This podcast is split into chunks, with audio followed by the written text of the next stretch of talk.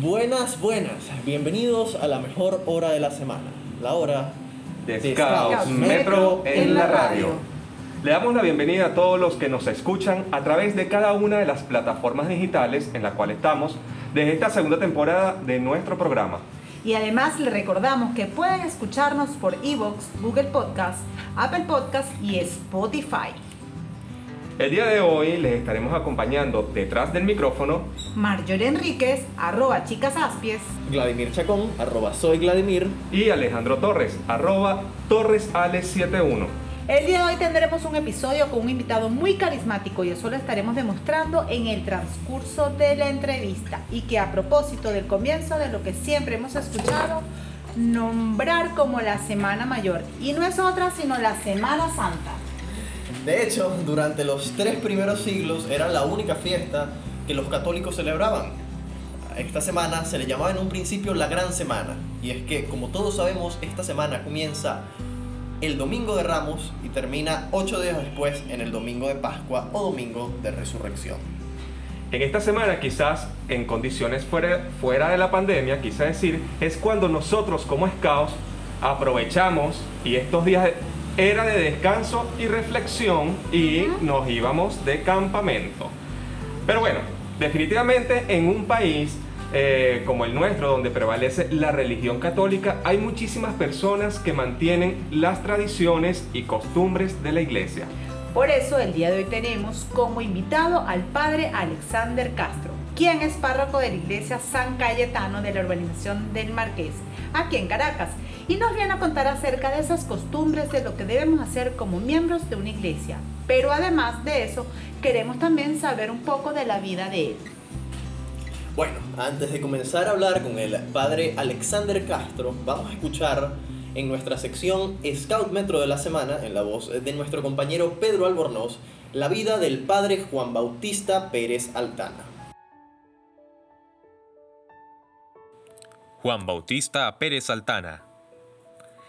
El padre Juan Bautista Pérez Altana nació en España y viajó a Venezuela para hacer su vida eclesiástica y dejar una profunda huella entre los jóvenes que lo conocieron. Entre 1955 y 1988 desarrolló una labor pastoral como líder, motivador scout y sacerdote. El 4 de mayo de 1968, cuando es inaugurada la nueva parroquia Calasanz de manos de Monseñor Críspulo Fonturbel, nombró como primer párroco a Juan Bautista Pérez Altana. Desde allí, encabezó movimientos deportivos, sociales, políticos y de acción, por supuesto, religiosa. Al reverendo Juan Bautista Pérez Altana se le llamaba con los apodos de El Padre Juan o El Vasco Caroreño, e incluso con el sobrenombre de El Cura Scout, por hacer excursiones y campamentos con el grupo Scout de Carora. Además, el 1 de septiembre de 1954 encabezó la organización del primer Campori Nacional realizado en Venezuela, donde acamparon más de 2.000 jóvenes. En el ámbito educativo, Altana siempre estuvo presente, orientaba el gremio de los maestros donde en realidad él pertenecía.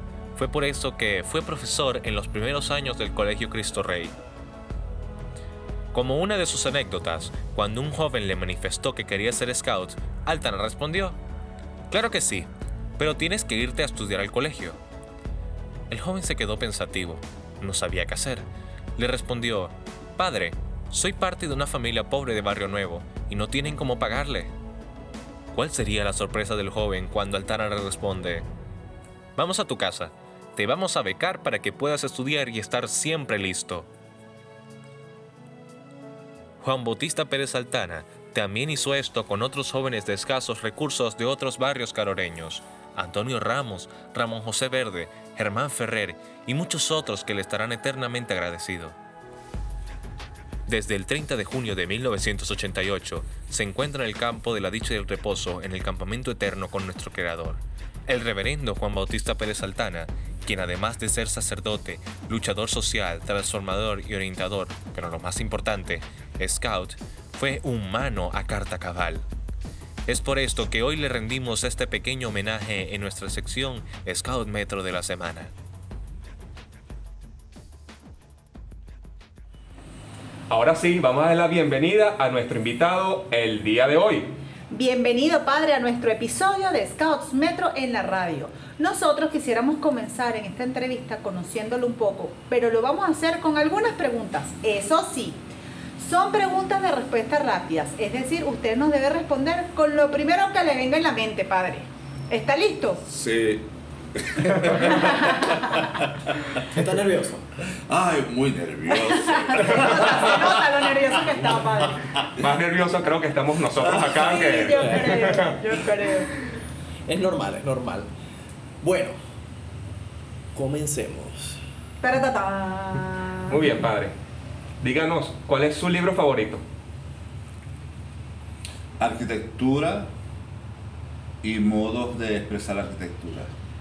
Una canción para desestresarse. Ah, Dynamite de BTS. wow. Si pudiera entrevistar a alguien, ¿quién sería? Mm, mucha gente. Me gustaría entrevistar al presidente. Será una interesante Entrevista. entrevista. Sí. Bien, muy graciosa, muy Pero, muy pero no me jocosa. preguntaron cuál de los dos. Ok. Me lo reservo. Por favor. Bien, ¿servir o ser servido? Servir. ¿Qué superpoder tendrías si pudieras elegir? ¿Poder leer la mente de las personas, ser omnipresente o ser inmortal? No me gustan ninguna de las tres. Muy bien. Ok, pero entre las peores, ¿cuál, cuál elegiría? Leer las mentes, pero es muy incómodo. escu- es ver tanta cochinada. Ok, ok. ¿Pan o vino? Pan. Si pudieras tomar un café con un personaje famoso, famoso, ¿con quién sería? Con Beyoncé, claro. ¿Cuál crees que es el mejor invento de la humanidad? La electricidad. Si tuviera que describirse en una sola frase, ¿cuál sería? Yo, Ah, viste, está bien, está bien, muy bien. Si no fuese sacerdote, ¿qué le hubiese gustado ser? ya tengo otras profesiones aparte de ser sacerdote. Y las soy todas. ¿Cuál sería? ¿Cuáles son? Soy historiador, soy paleógrafo, soy arqueólogo, experto en simbología, en arte y otras cosas más aparte de locutor. Ah, ¿qué tal? Todo lo que he querido ser lo soy, gracias al Señor. Amén. ¿Qué país quisiera visitar para ir de vacaciones? Quiero regresar a Italia donde está mi familia. Ok. ¿Le teme a la muerte? No, ¿Cuál es su bien material más preciado? Una pieza de porcelana del siglo XVIII, ¿Y el bien no material más preciado? mi Señor. ¿Cuál es su texto bíblico favorito? El del mandamiento principal, amar a Dios y al prójimo como a ti mismo. Muy, pero muy bien. Ya terminamos con esta sección de preguntas rápidas que esta vez se hicieron más largas de lo normal, pero se hicieron también más graciosas de lo común. Es así, muy bien padre, muchísimas gracias. Pero ahora vamos con una pregunta para nuestra audiencia. Creemos que usted puede saber la respuesta. La pregunta de la trivia, Dice así. ¿Qué papa perteneció en su juventud al movimiento Scout? A. El Papa Francisco. B. Benedicto XVI. C. El Papa Juan Pablo II. O D. El Papa Juan XXIII. Los invitamos a que vayan a nuestra historia que se encuentra en nuestro perfil de Instagram, arroba scoutsmetro en la radio. Y además de seguirnos, respondan a la pregunta que acabamos de realizar en nuestras historias. usted se la sabe, padre. No, no me la sé, pero por, por deducción puede salir. Primero, Benedicto en esa época en Alemania, Scouts ni a balazo. Digo yo, no sé si existía eso allí. Y Juan 23, que era italiano, sí hay Scouts en, en Italia desde el principio. ¿Quién me fue el Juan Pablo II. Juan El Pablo II y Juan 23. Juan 23 me, me, me parece más Juan 23, pero es más, más antiguo. Francisco. Francisco me parece que es más viable, mucho más viable, porque en Argentina hay scouts desde hace muchísimo tiempo. Me parecía más viable o Francisco o Juan 23. Bueno, entonces también lo invitamos a usted a unirse a nuestras redes Ajá. y que nos responda las preguntas a través de las historias, ¿le parece? Está bien, sí, porque está ahí, esto, ahí, ahí admito mi ignorancia. Bueno, padre, hablando de las redes, ¿usted las utilizaría para poder llevar la pol- a la población los mensajes que se dan en la misa? Eh, lo he hecho durante años. Buenísimo, ¿cuál utilizan exactamente? Generalmente utilizamos WhatsApp, pues, hay muchas cosas mías por YouTube y he utilizado mucho la televisión y, y por Instagram también. Ha dado misa por Zoom. Por Zoom he participado por Zoom en misa, pero siempre ha sido por Instagram. Por, por Insta- en los directos de Instagram. Sí. Una forma nueva, distinta. Sí, bueno, y ha visto algunas cuentas de sacerdotes que ya están en las redes como YouTube, Instagram, incluso en TikTok. Si veo algunas cosas, el problema mío es que el internet y mis datos no dan para mucho. Ok, eh, sabemos que es nuevo, pero ¿cuánto tiempo exactamente tienen en la parroquia San Cayetano? Eh, voy para cinco meses. Ajá, padre, ¿y cree que las costumbres de las actividades que se realizan en Semana Santa han cambiado con el tiempo? Eh, no sé aquí, porque estoy nuevo en Caracas. Pero allá entre nosotros, aun con pandemia y con todo, se trata de hacer lo que siempre se ha hecho. Ok. Es mi primera experiencia en Caracas. No sé qué es lo que es exactamente en Caracas. Estoy aprendiendo. Lo que pasa es que estoy voy a hacer aquí lo que yo estoy acostumbrado a hacer. Bueno, eso es chévere. Ujú. Eso, eso creo que hará que, que revolucione un poco acá. No es que, que llegué, estoy haciendo lo que hago ya, lo que se hace allá, lo que se manda allá, las disposiciones de allá. Y le he consultado con los padres de acá y especialmente con la Cipreste y demás padres de acá. Y ellos me dicen que está muy bien que lo haga así. Y yo estoy haciendo todo como si estuviera todo bien como nada. Eso es perfecto. Ok, entonces, ¿cuáles han sido las actividades que usted ha desarrollado a partir de esta semana? Usted nos dice que ha tratado de involucrar lo que hacía allá, pero ahora aquí. Cuéntenos un poquito más o menos qué ha hecho y cuál ha sido la actitud de los feligreses y de los religiosos de, de la parroquia en comparación con... Bueno, la recepción ha sido muy, muy buena de la gente y entonces la gente ha participado de la mejor manera y todo ha salido muy bien, gracias a Dios. Y se han hecho las actividades de, que estaban planificadas, que es el Viernes Concilio, la Via Crucis con la Virgen Dolorosa por las calles, también el Martes Santo la procesión de, del Cristo atado a la columna, al, eh, perdón, Humilde y Paciencia, por, también procesión con, por, por las calles de la urbanización, también el miércoles santo con Nazareno, ¿verdad? Para buscando la bendición sobre toda la población y especialmente de nuestra parroquia. También el jueves santo con la adoración con el Santísimo, el viernes igualmente, y el viernes en la noche, después de la celebración de la pasión, la procesión con el Santo Cristo por toda la parte alta de Horizonte. Y entonces eso es lo que se ha vivido durante estos días de Semana Santa. Padre, sabemos que estamos en pandemia, incluso el año pasado la iglesia eh, estuvo hasta cerrada y, y las actividades que, que se hacían eran, con puerta, eran a puerta cerrada como tal. Eh, ¿Cómo ha sido? Bueno, creo que ya más o menos nos los ha comentado eh, anteriormente, pero ¿cómo ha sido este año donde de cierta manera se ha flexibilizado un poco el confinamiento con estos 7x7, con el, el confinado eh, esta semana, el 14 ser por co- 8, 19 por 85, ¿no? todo eso, todo eso. Más o menos, entonces, ¿cómo ha sido el trabajo durante, por ejemplo, esta semana que, que bueno, ha sido de cierta manera flexibilizada? Tenemos que tener en cuenta que desde el principio eh, la conferencia episcopal y el arzobispo de Caracas, el cardenal Baltasar Porras, hicieron unas reuniones, ¿verdad?, de trabajo con la gente del gobierno, llegaron a ciertas directrices, ¿verdad?, para todas las iglesias, que son las del distanciamiento, utilizar el- el- los mecanismos estos químicos para protegerse, el tapabocas y demás hierbas. Y nosotros seguimos utilizando eso tal como se nos manda. Nosotros no tuvimos esa experiencia de iglesias cerradas el año pasado, en, eh, estricto como me dicen que sucedió aquí en Caracas, porque nosotros en Cumaná cerramos las iglesias y hablamos, abrimos los salones parroquiales. Y los salones parroquiales montamos altar, montamos los bancos, montamos las imágenes y montamos las iglesias en los salones y en las casas parroquiales.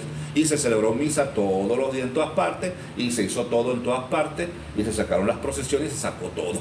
O sea que ah, cerramos las iglesias, pero no dijeron iglesias, no dijeron salones. Ajá, entonces ahí estamos la cosa. Ni dijeron salones de reuniones, ni dijeron casas. Entonces las casas, las salas de las casas parroquiales sirvieron para todo. Entonces, nosotros hicimos todo normalmente, o sea, nosotros nunca hemos parado, nunca hemos cerrado, nunca por lo menos mi experiencia allá. Claro, por supuesto que no teníamos esos problemas con esto de la de la, de la pandemia, de, con lo del COVID y todo, pero sí teníamos una grandísima emergencia que nadie atendía de la cantidad de gente que se muere en el interior con paludismo y con tuberculosis que nadie atiende. Pero nosotros hacemos todo bien y todo salió bien bueno. Y acá, bueno, todo se hace. Y como la orden de nuestro arzobispo y de nuestro gobernador eclesiástico, mientras el arzobispo estuvo de viaje en Roma, es que tenemos que hacer todo normal con las restricciones mandadas por la conferencia episcopal ¿sí? y por el arzobispado, y nosotros hacemos todo como, como tiene que ser, y ya, con distancia, con esto, su tapabocas, todo antibacterial, todo, pero se hace todo. A nosotros en ningún momento nos han mandado a cerrar nada, ni a quitar nada, ni a nada. hacemos todo como tiene que ser y bueno. Bueno, sí, el año pasado, eh, en la Semana Mayor, eh, creo que aquí sí estuvo mucho más restringido y veíamos a las misas por Instagram, por YouTube, veíamos cómo los padres salieron por las calles eh, a, este, con el Santísimo, todo eso. Se trató de llevar como se pudo y, se logró en algunos sí, objetivos. Pero, pero bueno, creo que sí hubo más restricciones aquí en Caracas. Pero ahora estamos conversando con el padre Alexander Castro, párroco de la parroquia San Cayetano, quien nos está conversando acerca de las tradiciones de la iglesia en Semana Santa. Le pedimos, padre, que en esta oportunidad se quede aquí con nosotros un rato más. Vamos a hacer un corte mientras escuchamos a una de las voces más románticas de nuestro programa. Evidentemente, no la mía, sino la de nuestra querida Gabriela Orellana. Adelante, mi Gaby. Amiga, compré lotería esta semana y me salió la rana a las 4. Tengo tres años jugando y por fin me ganó algo. Mi novio me quiere invitar al hipódromo. Él sí sabe de caballos y ni hablar del dinero que se puede ganar si uno sabe apostar bien. Todo esto está muy bien, pero ¿qué hay de malo en apostar? Es decir, no le hago daño a nadie poniendo dinero en una apuesta, ¿cierto? Aún así, ¿qué hay de mí? ¿A mí me hace daño? Baden-Powell habla en su libro Roberismo hacia el éxito sobre este tema y concluye que apostar es malo. ¿Por qué? Primero, es una enfermedad para los verdaderos deportes. Y segundo, es una tontería para el que apuesta, pues al final de cuentas siempre han perdido dinero. Es por esto que es extremadamente difícil conseguir a una persona que se haya hecho rica apostando. Sería casi imposible. Comúnmente el vicio de apostar se genera por el tiempo desocupado que conlleva a buscar entretenimiento. Y si este último se encamina en las apuestas, se genera la avaricia. Sin embargo, hay otras vías para llenar el tiempo de ocio que incluyen los verdaderos deportes y aficiones, las profesiones y ocupaciones y el servicio al prójimo. Pero, ¿para qué? ¿Por qué quisiera uno ocupar el tiempo desocupado? Las aficiones y los trabajos conducen a la destreza, porque se pone en ellos un esfuerzo en pensar y desarrollarse con considerable perfección. Con frecuencia también en la práctica de aficiones una persona encuentra una que, aunque totalmente aparte de su profesión, puede ser aquella para la cual la naturaleza lo había predispuesto mejor. Además, la práctica de una afición no está exenta de poder beneficiarse económicamente de ella. Pero ¿para qué quiero dinero? Y el simple acto de querer dinero genera avaricia. Nunca está mal querer ganar dinero siempre y cuando ese deseo surja del trabajo hecho con amor y bien recompensado. Incluso Baden-Powell señala que si ya tenéis algo de dinero, esa no es razón para malgastarlo. Si tenéis que gastarlo, gastadlo en los demás y no solo en vuestra propia diversión. Y cuando se habla de no malgastar, se habla de ahorro, pero no de tacañería. Aunque se puede ser tacaño con uno mismo, nunca se debe privar de gastar en los demás. Todo esto engloba una porción de lo que se quiere alcanzar cuando se es feliz. Pero siendo el concepto de la felicidad algo complicado, se debe encaminar uno mismo por un sendero de educación propia. Por eso nuestro fundador nos recomienda en este capítulo que tengamos sentido común y que siempre apreciemos el valor de una sonrisa. El que es capaz de dominarse hasta sonreír en la mayor de sus dificultades es el que ha llegado a poseer la sabiduría de la vida. Les habló Gabriela Orellana.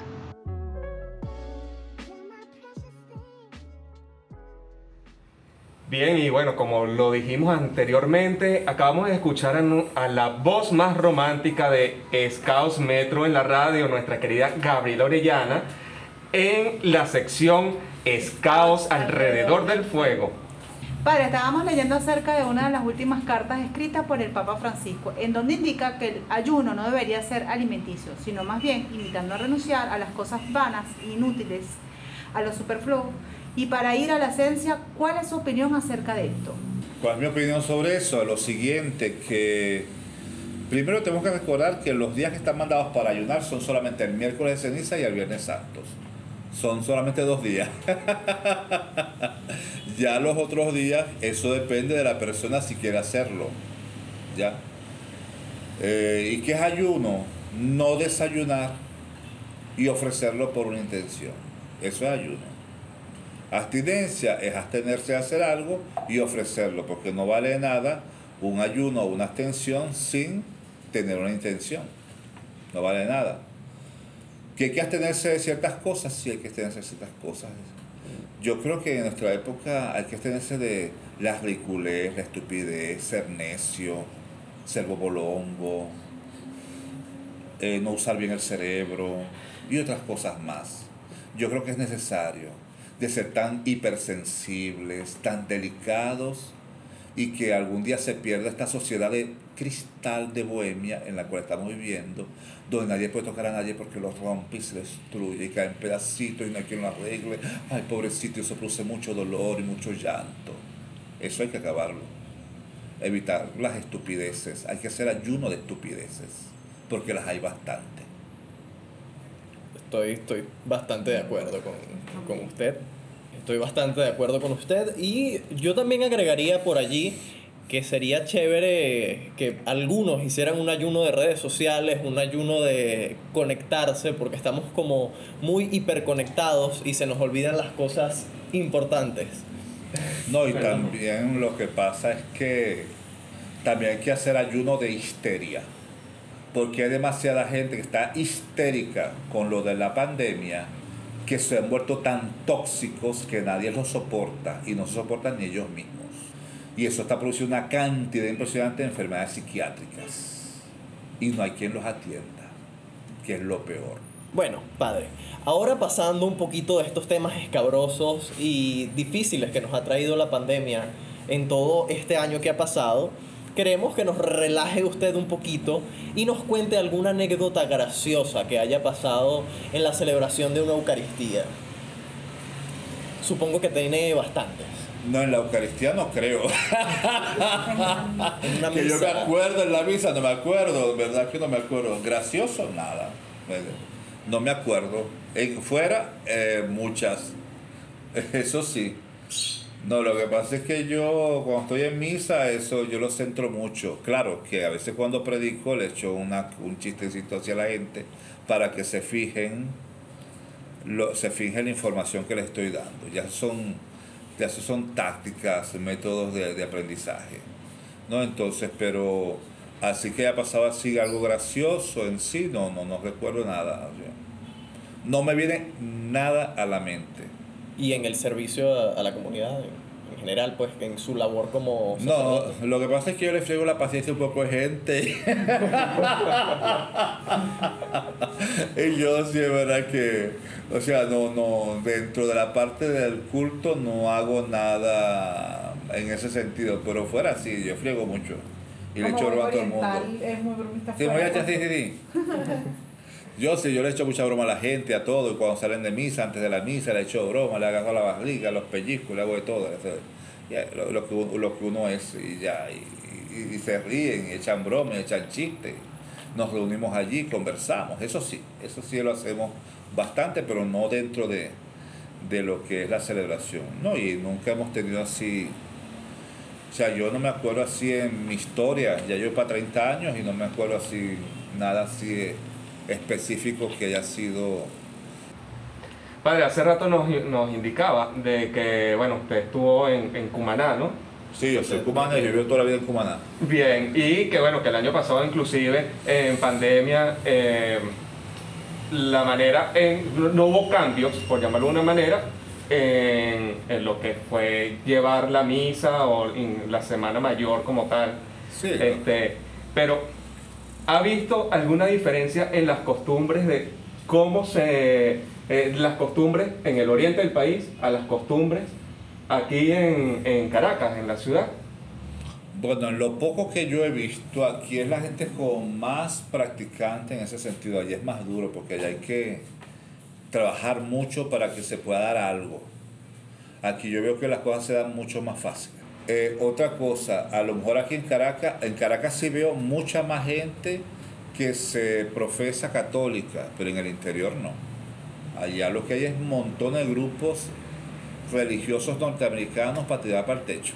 Eso sí, hay muchísimos. Y religiones no cristianas por cantidades industriales, eso sí. Y los católicos no, somos, no es que seamos así la, la mayoría tampoco, ¿no?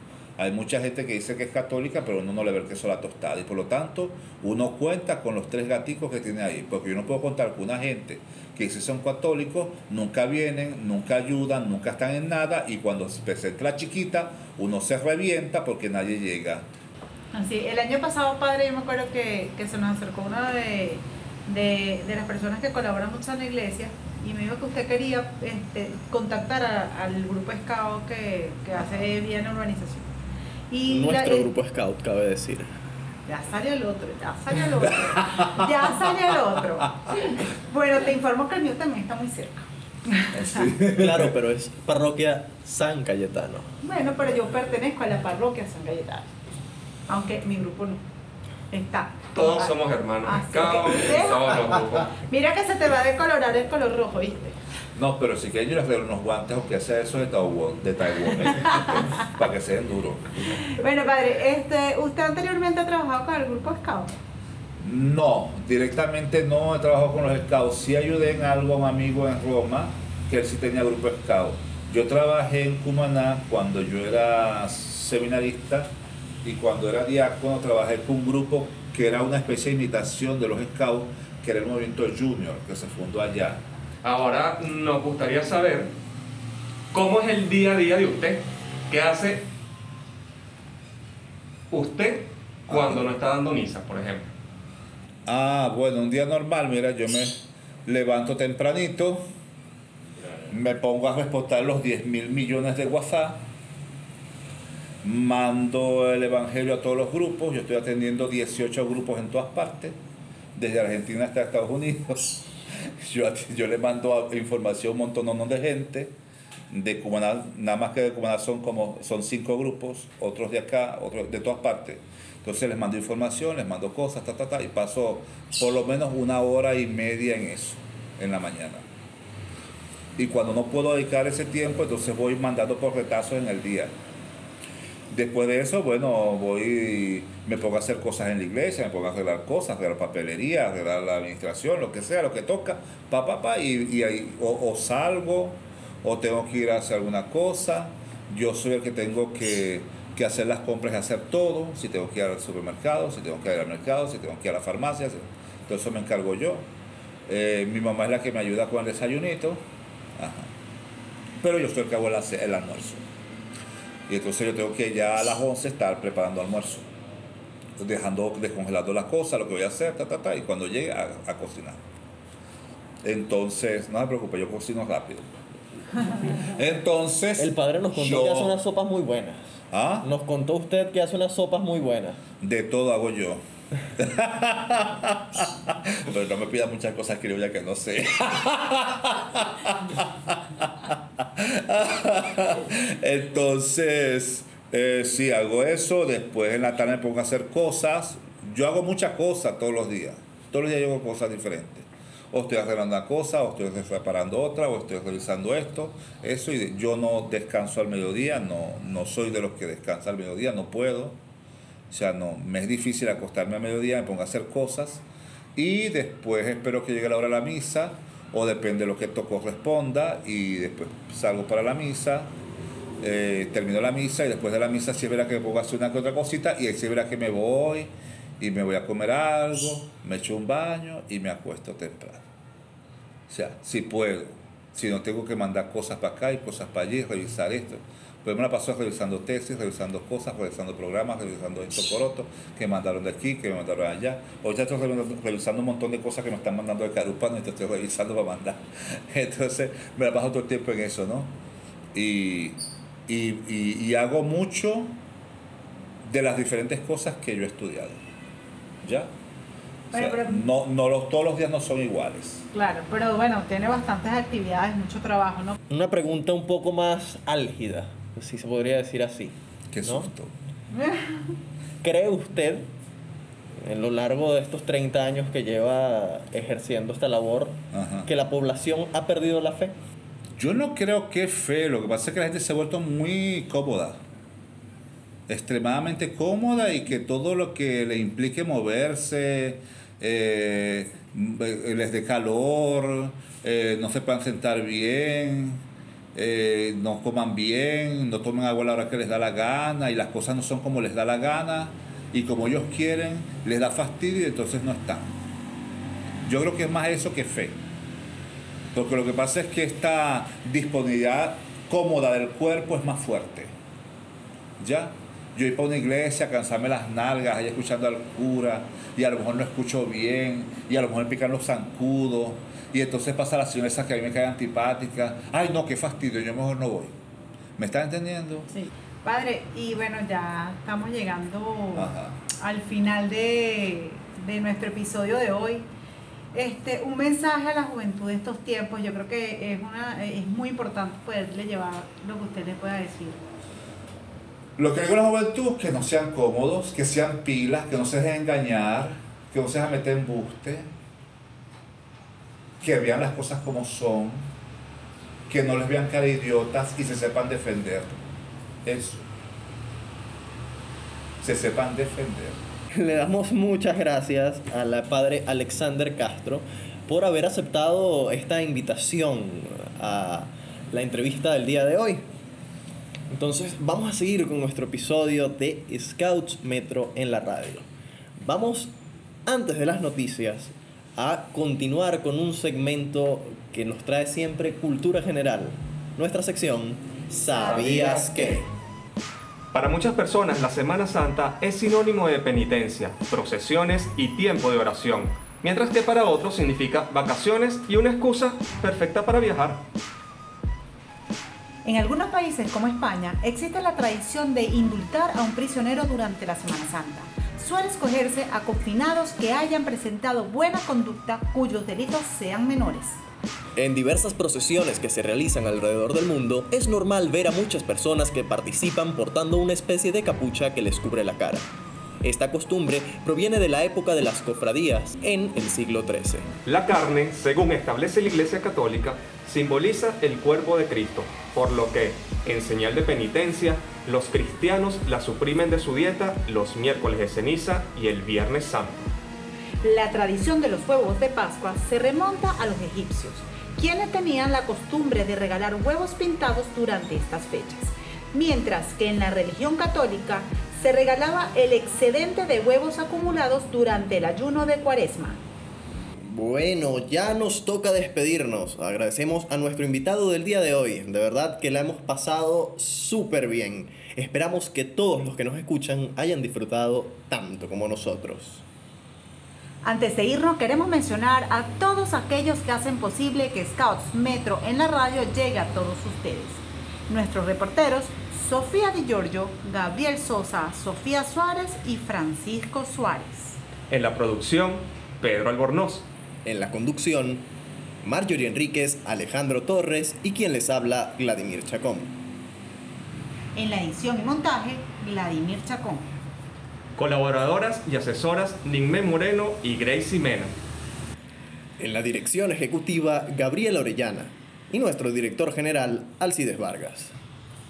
Para mí es un gusto poder compartir con todos ustedes. Les esperamos en un nuevo programa de Escaos Metro, en donde pueden escucharnos a través de las plataformas de iBox, Spotify y Anchor.